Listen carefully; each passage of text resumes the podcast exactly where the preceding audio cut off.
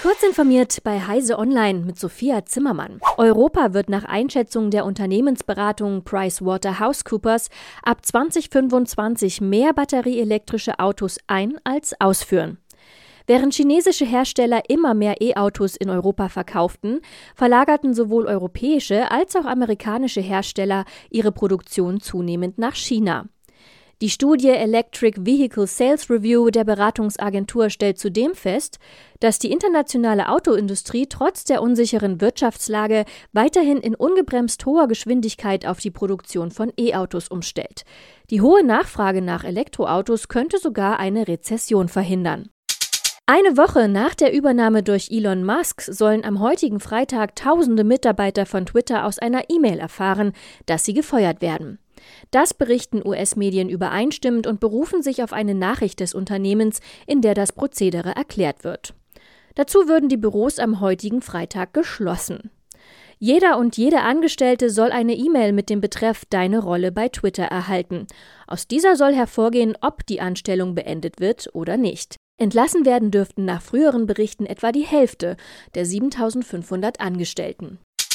Das Dunkelfeld im Bereich der Internetkriminalität ist riesig. Im digitalen Raum kämen auf eine angezeigte Straftat bis zu 135 Unbekannte, die schlicht und ergreifend nicht gemeldet werden. Dies erklärte Florian Westrich, fachlicher Leiter des Programms Polizei 2020 Rheinland-Pfalz auf dem digitalen Polizeitag. Im analogen Bereich liege die entsprechende Quote dagegen nur bei 1 zu 15.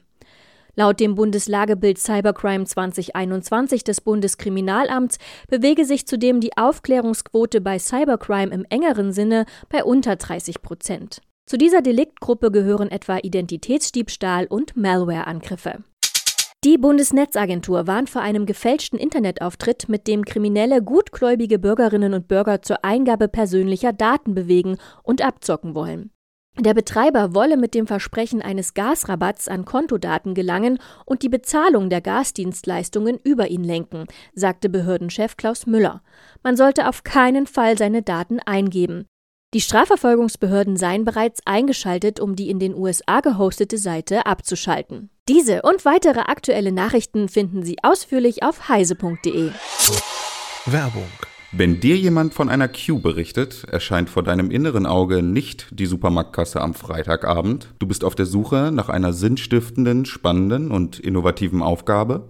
Dann kommt zur BDBOS, der Netzbetreiber des Bundes und der Länder. Alles weitere erfährst du auf www.bdbos.de.